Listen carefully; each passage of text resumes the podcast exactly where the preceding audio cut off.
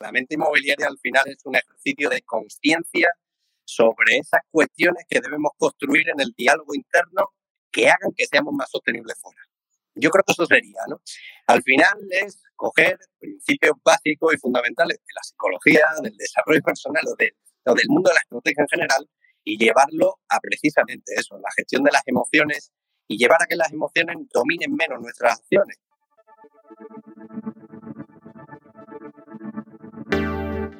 Bienvenido a Hablemos de, un podcast semanal para los agentes inmobiliarios que no se quedan con las guías clásicas y buscan refrescar esta apasionante profesión con nuevas perspectivas, ideas y tendencias.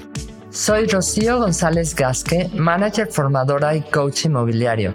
Quédate y aprende junto a líderes y expertos de los bienes raíces cómo vender más y mejor, pero sobre todo disfrutar de tu profesión. Muy buenas tardes a todos. ¿Qué tal están? Bienvenidos de nuevo a otra entrevista de Hablemos de. Ahora tenemos un invitado de excepción. La verdad es que le, estoy súper agradecida porque José me ha hecho el favor de la vida. Básicamente ha estado todo el día dando cursos y charlas y ha, de verdad, no ha ni descansado. Yo creo que no ha ni comido el pobre.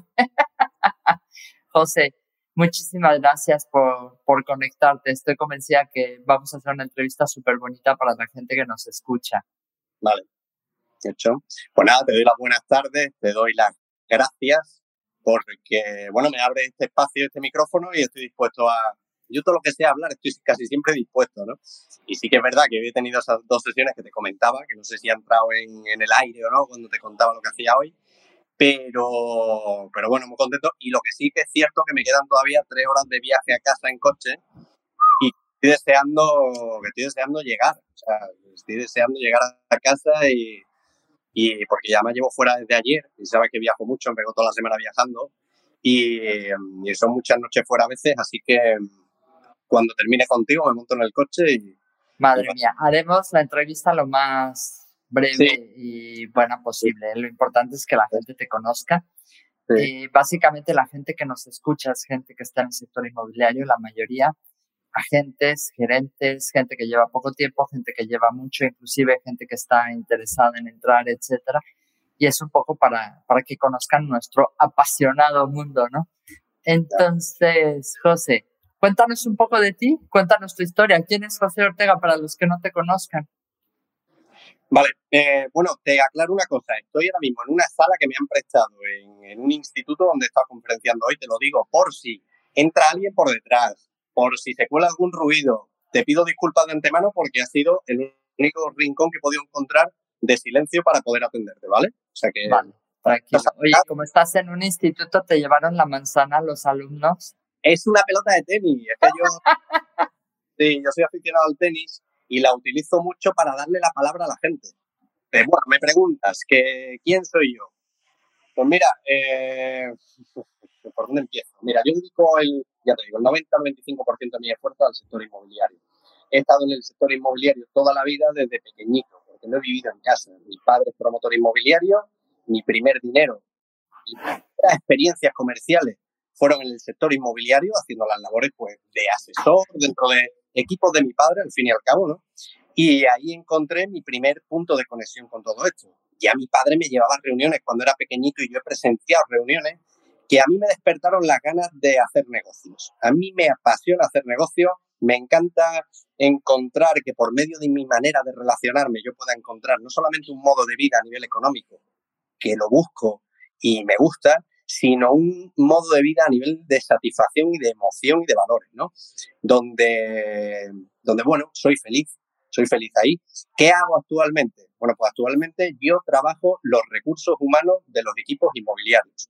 Yo a eso es a lo que dedico mi pasión, mi estudio, mi vida, uh, mis ideas y mi creatividad. Y me encanta y me apasiona. Me encanta coger y trabajar con un equipo. Suelo trabajar todo el año. Con tengo una serie de equipos con los que trabajo y suelo trabajar todo el año con ellos. Pues trabajo todos los meses, les veo, les escucho y luego, bueno, les eh, ofrezco herramientas que desde mi expertise profesional, que es el de los recursos humanos, les pueden servir para encontrar un camino más estable, más estable en lo personal que se tradose a lo profesional, que de alguna manera eh, una de las cosas que nos duelen mucho es, son, por ejemplo, esos altibajos emocionales que, que luego tienen el altibajo económico que viene detrás, ¿no? Porque ya sabemos hasta qué punto las emociones son capaces de hacer de todo con nosotros, maravilloso y a veces no tan maravilloso, ¿no?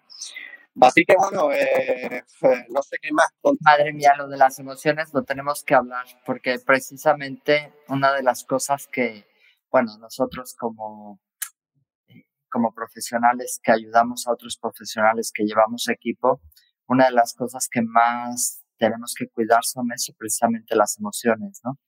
Y sobre todo hacerles ver que por sus emociones ganan o pierden. Oh. Pueden perder todas las oportunidades de la vida o ganarlas todas. Es que es impresionante, ¿no? Bueno, las emociones son eso que me aborda hoy a las 6 de la mañana y me hace despertarme en medio de la noche en un hotel, que ya no sé ni en qué hotel estoy ni en qué ciudad.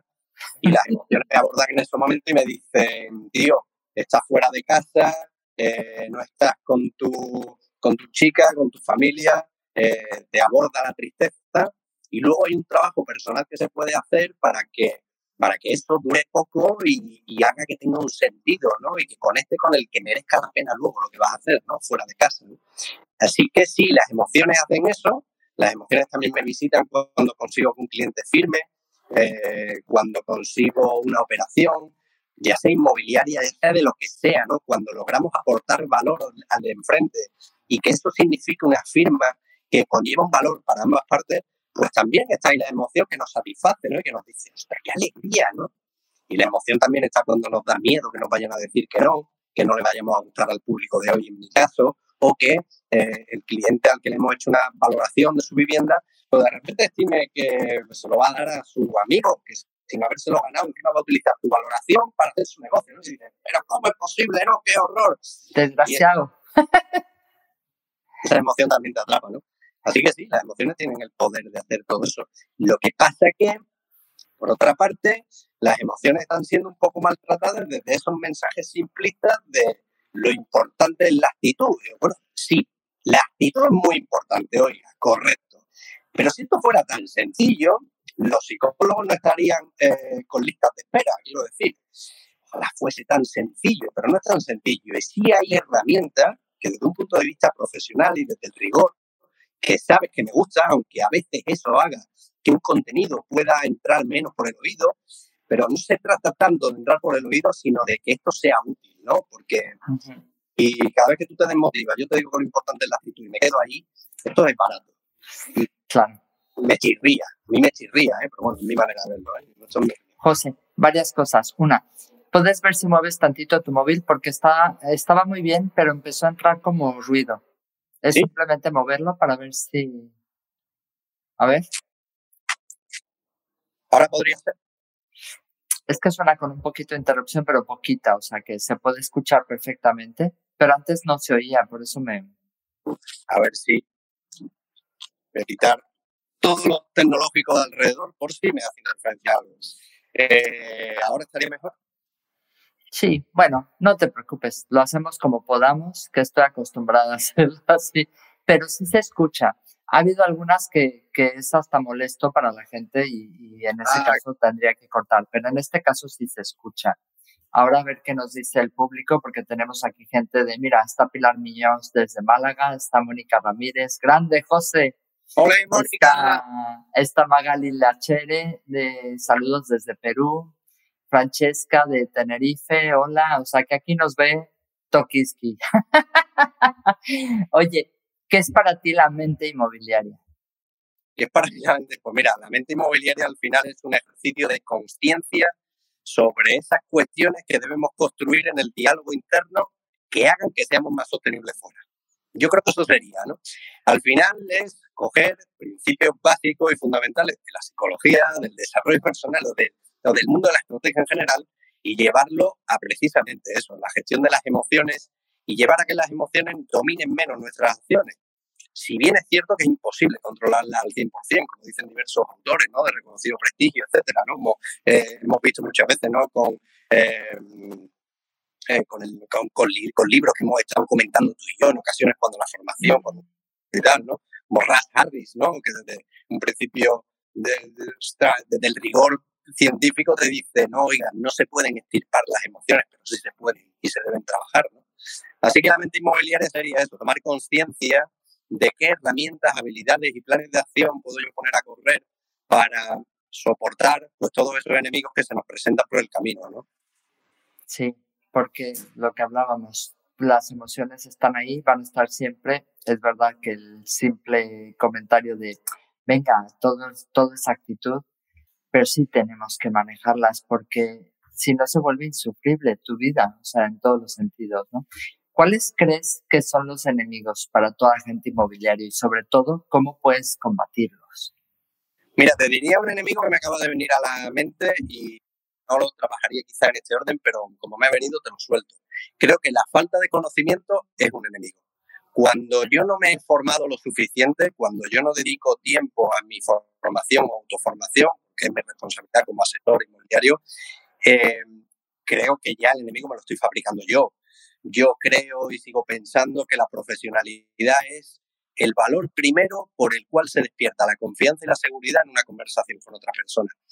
Yo creo que si yo quiero que tú me des mi casa, o sea, que tú me des tu casa bajo una exclusiva, un servicio premium, como le quieras llamar, y, em, y yo no me he vestido de profesionalidad ese día, a nivel físico, a nivel conversacional, a nivel incluso de vocabulario técnico, que es muy importante.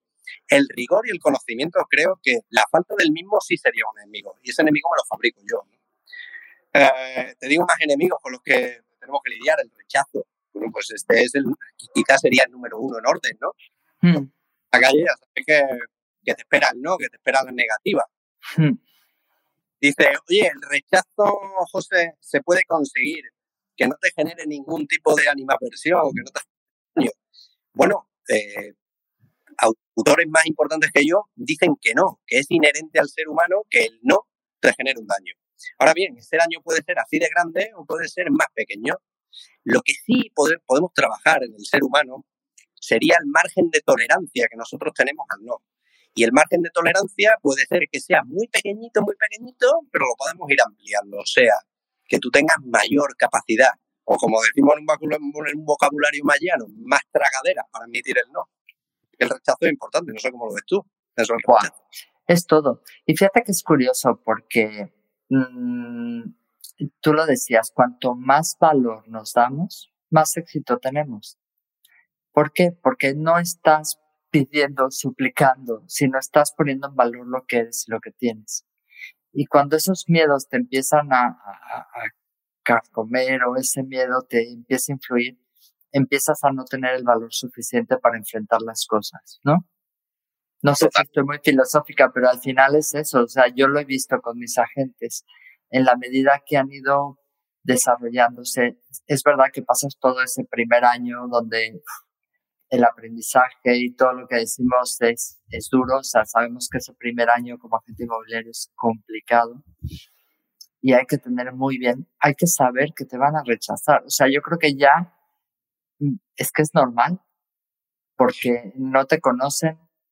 Fíjate, yo llego también a una conclusión. A veces el no que más duele es ese que te dan cuando tú te lo has preparado muy bien. Era como cuando hacíamos exámenes, ¿no? Hay que estar con alumnos de FP trabajando y dice, oye, hay examen. Y tú dices, joder, me he pegado preparándome este examen tres meses, estudiando como un loco, o sea, todas las noches allí, pim, pam, pim, pam, y me han suspendido. Joder, es un suspenso que te duele en el alma, ¿no? Y luego, sin embargo, pues dice, oye, me lo he preparado poco, me duele menos. Te digo, los dos duelen de alguna manera. y luego hay que vigilar también la vulnerabilidad de la persona. Nosotros pasamos por episodios vitales en los cuales la vulnerabilidad está más presente o menos. Esos son rachas que pueden durar días, que pueden durar horas o que pueden durar meses. Y de algún modo es bueno el autoconocimiento y el saber dónde está uno, ¿no? Y, saber esos marcos y esos límites, pues es importante para, para asumir ese, ¿no? Eh, lo que sí también te digo es que, hombre, a ver, si me dicen que no, porque yo he hecho una presentación de negocio que está regularmente explicada, que le falta vocabulario, que le faltan explicaciones y argumentos, pues hombre. ¿Qué esperabas? ¿Cuál es tu, claro, ¿cuál es tu responsabilidad? Y mira, el otro día, eh, con un asesor, lleva muchísimo tiempo en el negocio y nos ponemos a trabajar y pues la verdad, este chico no se ha leído nunca el manual de su empresa. Hombre, yo creo que sería bueno que se lo leyera, porque si alguien ha escrito un manual de empresa, digo yo que... Será por Que, será por oiga, léaselo. Y, y, de, y de, pero hombre, no me lo tendré que aprender, ¿no? Digo, digo, hombre, pues depende del rigor que quieras tener. Pues, si quieres tener mucho rigor y ser muy bueno, pues oiga, apréndaselo, ¿no? Es, mi opinión. si no, puedo salir a dar una conferencia porque, no sé, de jovencito decían que, tenía mucho arte hablando. Pues, pues solo del arte no puede ser, ¿no? Porque la gente te va a pedir contenido. Entonces, bueno, eh, hay, no sé por qué hay deberes que son sencillos de hacer y que si se hicieran es que tengo comprobado que da muy buen resultado en el bolsillo. Que es que estamos en una empresa y el resultado del bolsillo hay que hablar de él, ¿no? Las emociones están en un sitio, pero la economía está en otro, ¿no? Y yo cuido mi economía y me gusta cuidarla, ¿no? Realmente. Es que van tan de la mano, tan, tan de la mano, es importante. Una de las cosas que todo el mundo me pregunta y que quizás, obviamente, sé que no hay varita mágica, sé que no hay pócima especial ni, ni ungüento para que no te duela, pero ¿cómo podemos empoderarnos? O sea, cuéntanos desde tu punto de vista, una de las cosas que me encantó de la charla en la que estuve presente contigo es que me sentí súper empoderada. ¿Cómo puedo transmitirle eso a la gente que nos escucha? Porque al final lo que necesitan básicamente es decir, claro que vales. Deja de pensar en tonterías, claro que vales, estudia, aprende, implícate, etcétera, etcétera, ¿no? Pero, ¿qué, qué les puedes decir? Mira, lo primero que todo, que vayan a buscar en algún sitio algún mensaje que les haga creer que son capaces de lograr el éxito en esto, entendiendo por éxito lo que ellos entiendan. Para uno el éxito serán 100.000, para otros 10.000, para otros 500.000, no lo sé, elige el tuyo y ve algún sitio donde se te despierte el anhelo de perseguir ese reto, pero creyendo que es posible lograrlo. Porque si yo entro a ser asesor inmobiliario y yo incluso viene Tony Robbins, se sienta conmigo en esta habitación, aquí en Granada que estoy hoy, se sienta aquí conmigo y me convence de que eh, yo escriba en un papel que voy a ganar 15.000 al mes, yo lo escribo porque es Tony Robbins. Oye, yo lo hice y me funcionó.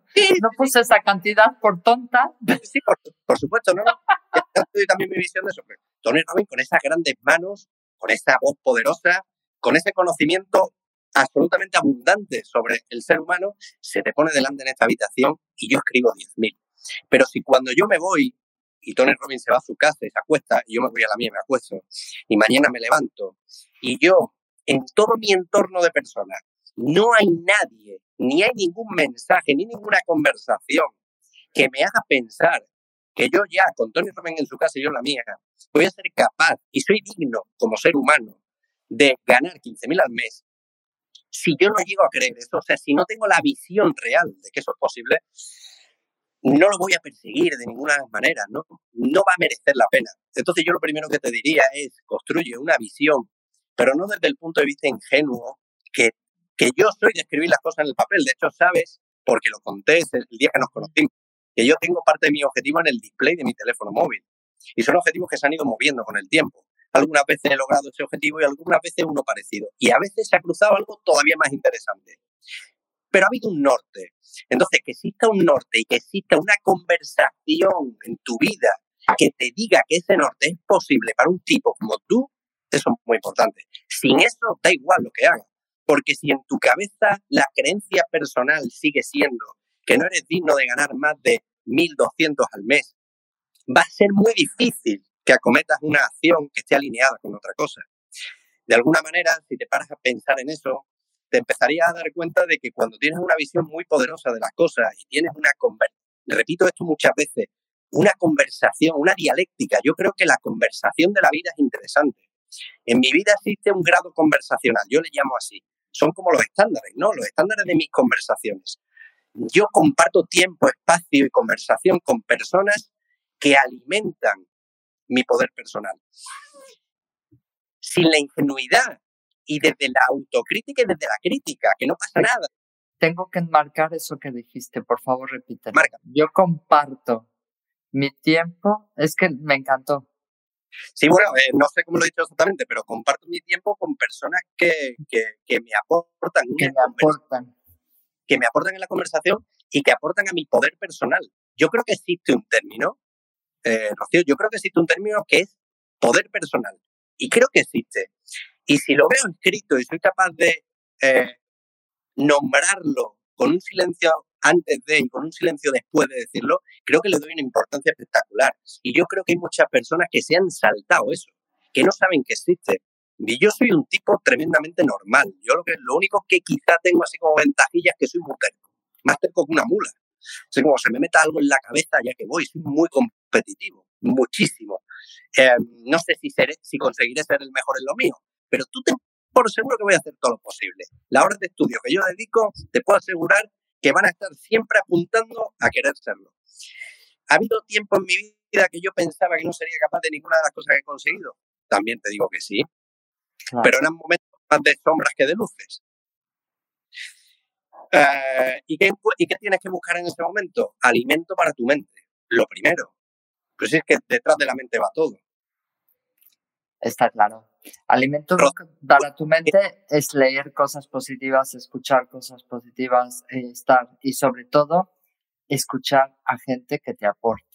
Perdona que sea repetitiva en ese punto, pero es que es, eh, en los equipos pues siempre hay las personas que son negativas. ¿Por qué? Porque así nacieron, ¿no? De estas que cuando se desmayan, en vez de volver en sí, vuelven en no. Porque negativo, porque claro, si eres negativo, pues hay menos que perder, ¿no? Pues, y antemano, si soy negativo, no tengo que ser responsable de. ¡Ah! ¡Qué guay! Claro, es culpa de la empresa, es culpa de la marca, es culpa del gobierno, es culpa de la, del clima, es culpa de cualquier cosa menos mía, ¿no? Eso me encanta. Eso sí. Pero sí, el, el estar, el escuchar a gente que te ayude, es decir, pregúntale a aquellos que les va bien, ¿qué hacen? Sí, y pregúntalo desde la humildad de querer aprender, no desde, no desde la soberbia de, de, no querer encontrar el camino, que a veces también hacemos eso, ¿no? Y por supuesto, la envidia. Creo que la envidia es mala amiga en los negocios, ¿eh? Ya. Muy, muy mala. La envidia al final también te hace que tu mente no esté centrada en lo que tienes que estar. Y siempre, lo he contado muchas veces, no, no desde el punto de vista de la envidia, pero desde el punto de vista del foco cuando empecé como agente inmobiliario, pues como todo el mundo, empecé sola en un sitio que además no conocía a nadie, etcétera, etcétera. No es ningún drama, es simplemente que me acuerdo perfecto esa vez que iba en la carretera, camino de mi casa, que iba llorando. la vida, no estoy vendiendo nada, no valgo para esto. Y en eso iba lamentándome, iba conduciendo y de repente eh, yo misma dije, no le he mandado esto a esta clienta y tal, y tal. Y dije, ese tiempo que estoy perdiendo lamentándome, estoy dejando de visualizar mis oportunidades. Estoy dejando de ver esos clientes que sí están esperando mi propuesta, esa gente que sí está confiando en mí. Y, y, estoy, todo ese tiempo lo estoy, lo estoy llevando para un mal camino, ¿no? ¿Qué le dices a esta gente? Porque tú haces mucho servicio porque al final, al final vamos a decir cómo pueden contactar contigo. Tú trabajas con empresas específicamente para ayudar a sus equipos en este tipo de cosas, ¿o no? Sí, yo trabajo con las que trabajo todo el año. Hacemos un trabajo mensual donde vamos trazando una serie de objetivos que tienen que tener una repercusión económica, por supuesto, y en las ventas y vamos auditando cambios. Paralelo a eso, a esa, a esa labor de consultoría, lo que sí trabajo es un programa muy concreto de el conjunto de habilidades que yo he ido estimando con el tiempo que son las que mejor pueden trabajar desde el espectro de los recursos humanos a los equipos y por supuesto a los individuos. O sea que el viaje con nosotros es también interesante, y eso hay que tenerlo en cuenta, ¿no? El, tema del de desenfocarte, mira, eso tiene un precio alto, pero sobre todo cuando nos hay una cosa que nos desenfoca muchísimo, que es la duda y lo veo a diario. Cuando un asesor inmobiliario duda de si su método operativo le va a llevar a lo que le tiene que llevar, se mete en un problema, Porque cuando dudas de la receta, no haces la receta. Y cuando no haces la receta, la comida resultante no era la que esperabas. A veces la suerte o, o el azar o mil cosas o el acierto tuyo o el impulso tuyo te lleva a acertar y a veces no. Pero te digo que la duda, la duda es como para estudiarla. Mira, técnicamente dicen que el cerebro no puede estar a la vez dudando y construyendo. Cuando dudas no construyes y viceversa. Me encantó. Esa teoría me encantó.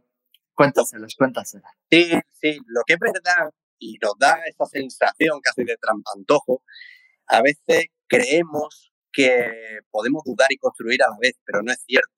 Lo que pasa es que dudamos tan rápido y volvemos a construir tan rápido y alternamos, pero realmente lo que construimos no es muy fuerte si hacemos eso, ¿no? Dudo, construyo, dudo, construyo, dudo, construyo, dudo. Lo que estoy construyendo no es muy fuerte. Eh, ¿La duda es legítima? Sí. ¿La duda es eh, natural? Sí. Pero hay que dudar en el momento de dudar y hay que actuar en el momento de actuar. Si yo de lunes a viernes tengo un periodo al que yo llamo periodo de ejecución, desde que estamos el lunes hasta que llegamos el viernes, ¿a mí me puede asaltar una emoción negativa? Sí, pero yo no puedo dejar de rellenar mi diario de acciones que son las que presumiblemente y en la estrategia dicen que me llevarán al éxito. Y cuando llegue el viernes, donde yo tengo establecido un punto de control con mi equipo, entonces nos sentamos y dudamos, pero dudamos generosamente. Nos sentamos, nos miramos a la cara y nos decimos, Quillo, como nos hablamos aquí en el sur, ¿no? Quillo, ¿a ti qué es lo que te ha dolido esta semana? Que es una cosa importante. Porque no lo cuenten en casa, que me lo cuenten a mí. Que igual yo sé resolverlo mejor que en casa. Eso es lo primero. Lo segundo, oye, ¿en qué momento estás tú dudando de la marca, de ti mismo, de la reputación, del sector? A veces dudamos hasta del sector. ¿y si se acaban los pisos? Pero si no se han acabado nunca, ¿por qué se te van a acabar? ¡Hijo ¿Y, y si se acaba la gente? Digo, pues sí, más gente que botellines. ¿Cómo se va a acabar la gente? Y no dan más crédito. Digo, que sí dan, hombre, que ya darán algunos. Y con que pilles tres ya no sirve. Si tú no los quieres todos. Esto como un amigo mío que me acuerdo que salíamos y decía, y, decía, no, en este local no entramos que es que hay pocas mujeres. Digo, ¿pero cuántas quieres, chico? si con una Con que esté la mujer de tu vida tendríamos bastante, no hace falta siete, ni cien, ni...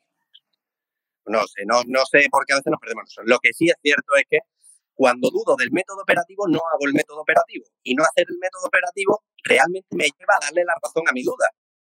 Y luego dice, es que esto no funciona. Y cuando le saco el diario y nos vamos al papel, y me encanta el papel, soy amante del papel, pues oye, se ven las cosas y sobre todo las ven ellos, que eso es lo interesante. Porque mira, si tú me vas a contratar para que te cuente que hagas 20 llamadas en vez de 10, no me vayas a contratar, de verdad. No te gastes el dinero que, que cuesto para eso, porque eso ya lo puedes hacer tú. Eso no tiene sentido. Si me vas a llamar para que te diga que la actitud es lo importante, tampoco tiene mucho sentido. Tenemos que hacer un acompañamiento un poquito más elaborado, ¿no? Y creo que, oye, que el ser humano lo merece. Ahora bien, también te digo una cosa, el otro día me salió esta frase que no sé si te va a gustar o no. Yo creo que el ser humano no cabe en una hoja de Excel, que es una cosa que a veces nos caemos de por el lado del exceso de no hacer, pero luego lo queremos meter todo en una hoja de Excel como si fuéramos maquinitas. Y el ser humano, mi opinión humilde total, es que el ser humano no cabe en una hoja de Excel. Ahora bien, el ser humano necesita la hoja de Excel como un arma a empuñar en lo que te espera ahí fuera. Porque la hoja de Excel ordena, te da perspectiva, te da visión y te ordena el tiempo, que es la gran asignatura de prácticamente todos los comercios especiales y yo me incluyo. Claro. El tiempo es fundamental para el tema de los agentes inmobiliarios. Además, hay muchos que cometen el error de pensar de cuanto más converso con un cliente, mejor me va. Y cuando viene alguien de, ay, me fue súper bien en la captación, me contó esto y tenemos a alguien en común y tal, digo. El oráculo. Ya no hay exclusiva.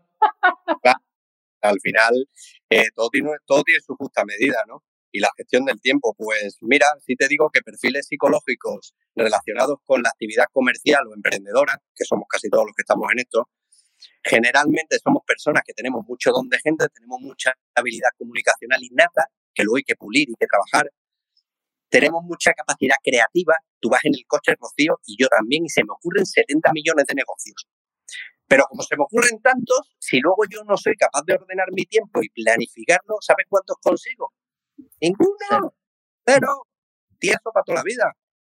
Entonces, ¿qué necesito? Oye, pues necesito herramientas a veces de gestión del tiempo, que vayan un poquito más allá de la típica lista de prioridades, que es un poquito ya rancia la cosa. Pero bueno.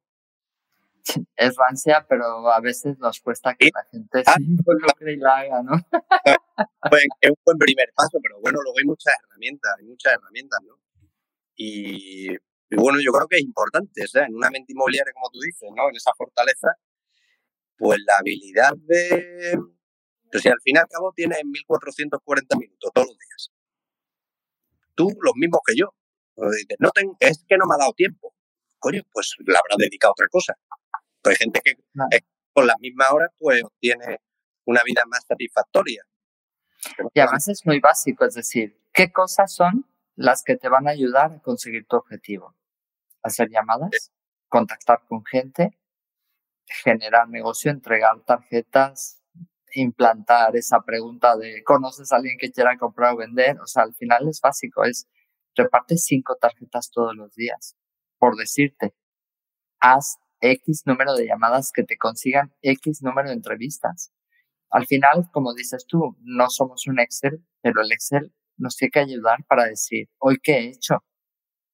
Si hoy no he hecho nada que me ayude a avanzar, algo estoy haciendo mal, porque los milagros no existen. Puede ser que se dé alguno, pero no puedes basar tu estrategia de, de negocio en esto. Y quizás tenemos que pensar más como empresarios, ¿no? Yo siempre le digo a los agentes que Amancio Ortega no se pone a coser las camisas, es decir, ponte realmente a hacer lo que tienes que hacer para que tu negocio crezca, ¿no? Claro, lo que pasa es que la actividad de alto valor es también de alta resistencia. ¿Por qué hacer llamadas eh, vale tanto dinero? Vale mucho dinero, quiero decir, puedes obtener mucho haciendo llamadas. ¿Por qué? Porque son muy difíciles de hacer, ¿no? Pero si fueran fáciles, pues todo el mundo estaría haciendo llamadas porque aquí se puede ganar mucho dinero, si hablamos de dinero, y de satisfacción si hablamos de satisfacción. Eh,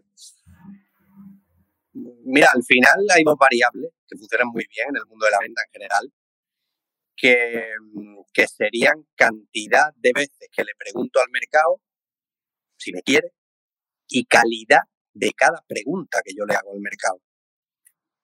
¿Cuántas conversaciones abres ahí fuera contando lo que haces y si yo te pudiera medir la calidad de cada una de esas conversaciones, de 0 a 10, ¿qué nota sacarías? Si hiciéramos un concurso nacional de presentadores de negocio inmobiliario yo te diese dos minutos para que contase las ventajas de tu empresa, ¿tú serías de los que se subirían al podio o tú serías de los que ni siquiera se atreverían a salir para no quedar bien malo regular delante de los demás? Esa sería una buena pregunta que nos podríamos hacer, ¿no? Y que me tengo que hacer yo ni qué es un examen. Yo soy amigo del examen. Yo creo que es importante el... Estás en un instituto, sabes que si dices eso tu vida corre riesgo, ¿no? Sí. he, dicho muchas cosas que me ponían en riesgo, pero al final le ha caído bien, no sé por qué. Se le he metido ahí un poco de, de WhatsApp y ya está, pero sí, yo creo que yo creo que eso es importante. Y oye, yo creo que cuando el rigor y la profesionalidad están, y se dedica el tiempo importante a lo importante, pues luego también puedes acariciar las emociones de vulnerabilidad con mayor, eh, no sé, con mayor calidad de hogar, ¿no? Porque tú dices, oye, mira, esta tarde realmente es una tarde mala y como el resto está siendo muy bueno y estoy muy aplicado, me voy a permitir ir a, a darme un autocuidado hoy, que es una de las cosas que perseguimos todos los que nos dedicamos al emprendimiento, a las ventas o queremos también tiempo para no tener que estar a las 8 en punto. Pero eso que lo que no podemos es y, ser mediocres, ¿no? En la, no, creo que no puede ser. Buah, tantas cosas que contar, se me va el tiempo como agua, nos quedan como dos minutos. No quiero que te vayas muy tarde porque sé que te quedan unas cuantas horas para volver a casa, pero es que eres una Biblia. Eh, ¿Qué consejo le darías ¿Qué consejos son dos últimas preguntas? La última es cómo pueden contactar contigo, pero antes de eso, ah, porque además tú también tienes podcast y cosas, o sea que eso me vas a... Pero no, fíjate que no tengo mucho, ¿eh? O sea, hubo, mira, hubo un momento, eh, hubo un momento en el cual, pero es que no tengo tiempo. Si es que eh, tengo, mira, tengo una, tengo prácticamente cuatro o cinco días de formación a la semana. Tengo la agenda prácticamente completa hasta final de año seguro, pero es que la mitad del año que viene ya casi también. Eh, el programa anual, el otro día cerré el cupo porque es que no doy abasto a coger vuelos ¿no? de un sitio a otro, que tiene un precio personal. Entonces te quiero decir, eh, antes tenía más tiempo para las redes sociales y ahora, pues lamentablemente, pues no actualizo nada, no, no hago mis deberes en eso. Oye, te iba a decir que todos esos viajes y todo ese trabajo que tienes y encima seguro habrá alguien que diga, José, pero lo que pasa es que tú tienes mucha suerte, ¿no? bueno, yo creo que la suerte, mira, anoche tuve, tenía yo un momento de reflexión en el hotel y desde el hotel en el que estaba se ve Sierra Nevada, porque hoy estoy en Granada, yo vivo en Sevilla. Wow. y que ahora de Nevada tiene poco, de Sierra tiene mucho, de Nevada poco. Y y yo veía los coches pasar y esas luces de por la noche me recuerda mucho a la cantidad de noches que yo me he pegado delante de mi pantalla de ordenador o delante de este cuaderno, yo soy mucho de cuaderno, eh, ¿sabes? De papel, em, muchísimas, muchísimas horas escribiendo eh, para dónde podía yo ir, ¿no? Y qué podía hacer, y a quién se lo podía contar, y qué podía estudiar y sigo estudiando todo lo que cae en mis manos, o sea, libros de psicología, apuntes de la carrera de psicología, eh, herramientas del mundo de la empresa, eh, si cae un MBA en mis manos, lo saco como puedo. Entonces te quiero decir, pues eso construye la suerte. Que luego tengo mucho que agradecerle, te iba a decir al universo, pero yo soy creyente. Yo soy de los que miran para arriba y, y yo voy a mi gran poder allí en, como bueno, villano. Ah, sí, eh, como ese villano. Ajá. gran poder y yo tengo mi conversación con él. ¿eh? Esto son cosas que ahora parece que no, eh, que no está de moda decir, pero yo las digo porque quiero. Y entonces yo voy allí y es mi conversación, ¿no? Con mi conexión con la espiritualidad y le doy las gracias porque me haya puesto en el camino muchas cosas que de no haber estado tal. Pero mm, lo de la suerte, pues, eh, mira, suerte o mala suerte, esa viene dada Así que no te queda otra cosa que preocuparte del resto, que es, pues, ¿qué puedo hacer yo? Pero que te digo una cosa, yo me he equivocado muchas veces, he sido incoherente muchas veces, he tenido que pedir perdón en muchas ocasiones a nivel personal y, em, quiero decir, me he y no he sabido qué hacer incluso durante años. No, siempre he hecho algo, porque yo soy emprendedor desde los 20 y muy poco, pero, y además no conozco otra manera de trabajar, nunca he firmado un contrato con nadie digo como el trabajador, eh, pero que es tampoco ningún mérito, es que yo ya cuando quise acordar ya no había otro camino.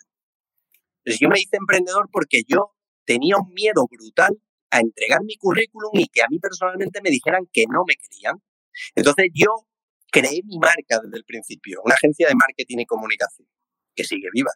Y te quiero decir eh, que es que no fue un acto de valentía, fue un acto de inconsciencia por completo y casi de cobardía. Con tal de que no me digan que no a mí, creo una marca y ese no me duele menos. Eso, esa fue mi acotación mental y te lo juro por Dios que fue así. Curioso. Mi madre que Pero para que veas, para que veas por dónde nos llevan los, los caminos, ¿no? Lo importante como, como mensaje, bueno, por último, solo comentar que está aquí gente conectada desde Argentina, está gente desde Tenerife, desde Santa Cruz, Bolivia, eh, desde Lima, Perú, desde Uruguay. Estamos súper internacionales. O sea, mucha gente nos ve también en diferido, o sea que seguramente... Pues luego me compartiré también, por supuesto. ¿eh? Sí, sí. Mira, Pilar dice que magnífica charla. José, no hay nada fortuito estamos de verdad que muchísimas gracias. Eh, esta charla que nos diste eh, me encantó porque me hizo recordar efectivamente que mientras construyes, ¿cómo es? Mientras dudas, no construyes. Total. O sea, si estás en esto, date un tiempo, trabaja bien ese tiempo para conseguir resultados, pero no estés dudando todo el tiempo. Uy, estaré en el sitio adecuado, estaré con la oficina adecuada, tendré los recursos adecuados no sé si es, eh, no dudes, o sea, en el momento que empiezas a dudar, no construyes, mejor piensa en qué sí depende de ti y ponte las pilas y haz lo que te corresponde, ¿no? No, no tires balones fuera y esas cosas. Perdón, ¿te puedo interrumpir un segundo? Hombre. es tu entrevista. en esto de la duda, cuando yo entro en esa conversación y una conversación honesta, porque a mí no me, a mí el formato conferencia no te creas que me gusta mucho, eso subirme ahí, dar mi disertación y largarme. Yo prefiero una conversación así, porque así tú no te guardas lo que dudas de mí. Yo prefiero que tú me lo digas a la cara, porque así hay un debate. Y cuando entramos a hablar sobre esto que estamos diciendo, de dudar, tú dices, bueno, José, ¿y si de verdad me estoy equivocando, tío? Es que puede ser que esté en la empresa inadecuada, con el método inadecuado y haciéndolo inadecuado. Y yo te digo, tenemos dos opciones, o nos quedamos o nos vamos.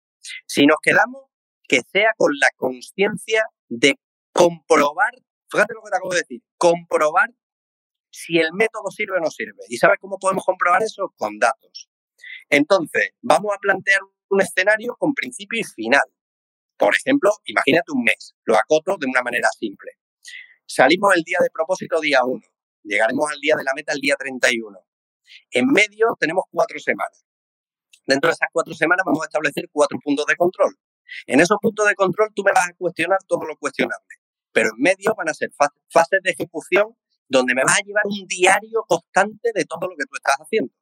Cuando llegue el día 31, tú me vas a sacar ese diario y con ese diario vamos a comprobar si el método sirve, si eres tú el que no sirve o si es la marca la que no sirve.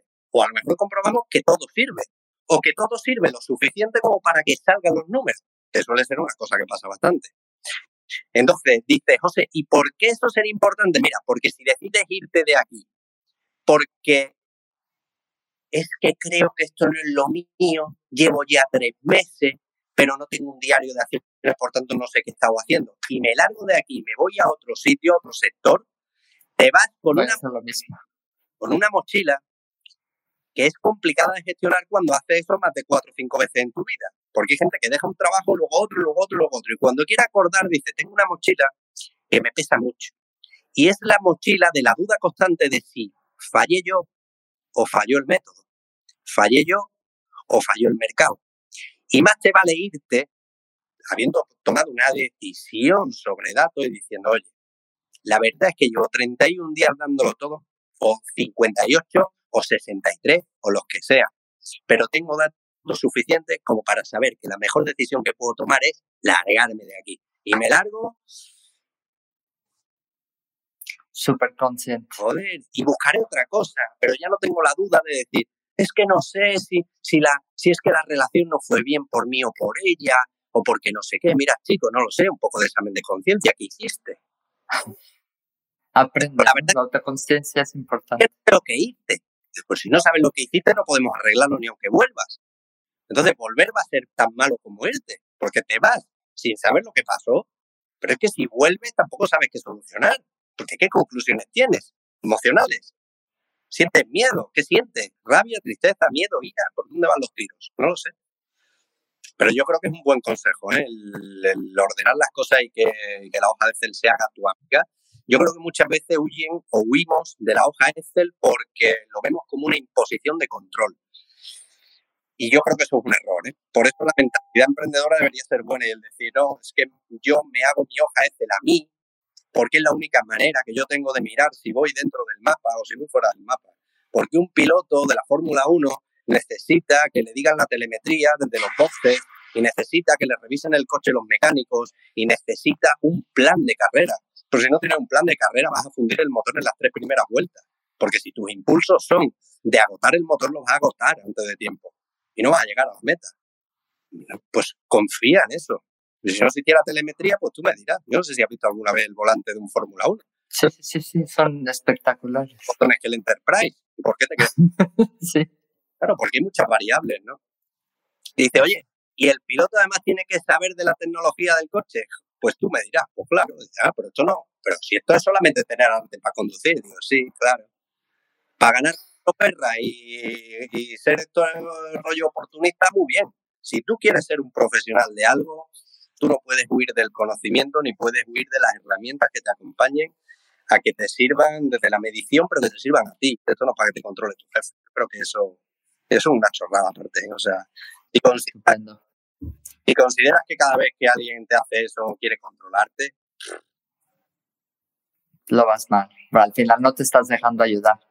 No te quiero enrollar más, que ya faltan menos, ya son menos 10, que tienes tres horas para Sevilla. Lo último, último, es que yo podría estarte escuchando tres horas seguidas, encantada de la vida. Pero, escucha, ¿cómo te puede localizar la gente que te escuche? Pues mira, eh, tengo una página web que se llama menteinmobiliaria.es y bueno, tengo un correo electrónico que es ortega arroba menteinmobiliaria.es o .com. Ahora estoy dudando. perdón. O sea, ¿qué ves? Yo, o sea, zapatero tus zapatos. Entonces, eh, pues no lo sé. Y a través de redes sociales, si me busca un poco, un poco de interés José Ortega, pues me vas a encontrar rápido y en Instagram puedes escribir directamente. Eh, que nos conozcamos y crees que puedo servirle a tu equipo en algo, pues estaré encantado por lo menos de escucharte y de, oye, pues ya está. Y si llegamos a un acuerdo bien, si no, pues nada. Eh, te vamos a tener que traer a Valencia más veces. claro, eh, siempre que por cierto te mando saludar Claudia, que sabía que íbamos a tener esta conversación y tal, y me dijo, salúdalo mucho. Y pues, aquí sabes que se te quiere por estos rumbos. José, no me queda más que agradecerte, de verdad, el esfuerzo que has hecho, el pedir que te presten un aula en la universidad, en, en estar ahí al pie del cañón y sobre todo de no dejarnos aquí sin tus palabras. Estamos súper contentos súper, súper, súper contentos. Mira, te lo agradezco profundamente y agradezco mucho la labor que haces tú y que hacen otros profesionales del sector y de otros sectores también, donde se busca una conversación de altos valores. Yo creo que eh, a los comerciales en general, yo me considero antes, que empresario, emprendedor, que, no, que yo empresario me considero más emprendedor o multiemprendedor, hombre de negocio, no lo sé muy bien. Eh, pero mm, nos ha hecho mucho daño eh, la falta de rigor muchas veces y la falta en ocasiones de valores de alguna gente que ha dicho ser inmobiliario, ser comercial y que no ha demostrado exquisitos valores por ahí, ¿no? Así que agradezco muchísimo que personas como tú, eh, no porque me llames a mí, sino que tú misma, ¿no? Generes conversaciones que alimenten el buen hacer. Perdón. Nada, estás perdonada, Jesús. Y esos son los típicos estornudos que te has estado aguantando durante un cuarto de hora, pero ya no podías más, la verdad. Para no agobiar Además tengo los calores típicos de mi edad y cosas así súper divertidas, pero bueno, no hay piedad en esto. Tengo esos calores, pero yo también los tengo, ¿no? Entonces, que, me parece genial que alimentes el oído y la mente de la gente a través de conversaciones que enriquezcan, ¿no? Al final, es que... Eh, somos mucho las conversaciones que dejamos tras nosotros y oye, tú dejas buenas conversaciones, así que yo agradecido. ¿eh? Gracias. Gracias, me apasiona el sector inmobiliario y nada me emociona más que ayudar a mis clientes. Y es bien importante que toda la gente que se dedique a esto esté súper orgullosa de lo que hace. Efectivamente ganamos dinero y ganamos buen dinero. Y sabemos hoy desde las nueve y media de la mañana hasta las dos y media de la tarde en una firma, porque el señorito no se le ocurrió otra cosa que no llevar el DNI, cosas así. Que por supuesto, en fin. Pero que sabemos lo que vivimos, que sabemos lo que vivimos y tal, pero que estemos muy orgullosos de lo que hacemos y que, y que de verdad salgamos a la calle con ganas de triunfar. Nos va a costar, nos va a doler, etcétera, etcétera, pero como dices tú, sin duda, vamos. Pero mira, nos va a costar y nos va a doler, y eso es un problema. Bueno, pues sí, es un problemita, ¿vale? Pero me decía el otro día un amigo que también es de frases así, de esas que se te clavan, ¿no? Y me dice, tío, elige problemas en tu vida lo suficientemente interesantes como para que tu vida merezca la pena, colega. Dice, mira, problemas vas a tener sí o sí. Dice, no, hijo, por no tener problemas. Ahora te equivocas, los problemas te llegarán por otro sitio. Oye, no voy a ser emprendedor por no tener problemas. Bueno, pues que sepas que el problema seguramente la por estar en el mismo rincón toda la vida. No lo sé. Dice, entonces dice, mira, como la ausencia de problemas no va a llegar, dice, pues elige problemas que sean lo suficientemente interesantes, coño, como para que tu vida merezca la pena. Y digo, que tenga sentido. Digo, que cabrón, me has convencido, tío. Me, ha encantado. Me ha encantado esa frase, la voy a apuntar. La voy a apuntar desde luego. José, muchísimas gracias. Gracias. Te dejo ir, que tienes un camino importante. Gracias a toda la gente que está conectada. Tenemos gente de Argentina, de Colombia también. O sea, We Are the World aquí, todos unidos en este apasionante mundo inmobiliario. Muchísimas gracias por todo, José. Muchas gracias. Tío, un abrazo enorme, un abrazo grande. Gracias, gracias. Hasta luego a todos. Gracias por pasar un rato conmigo. Si te gustó esta conversación, déjame una reseña en Apple Podcast y comparte el episodio. Si quieres comprar, vender o unirte a mi equipo, encuéntrame como Rocío Gegasque en Instagram, Facebook, YouTube y Twitter. O visita mi sitio web rociogegasque.com. Mi blog está lleno de tips prácticos sobre cómo vender, comprar y tener éxito en la industria. Nos escuchamos en el próximo episodio de Hablemos de. Si estás listo para expandir tu mente, mejorar tus prácticas drásticamente y estar a la vanguardia del mundo inmobiliario, esta es tu casa.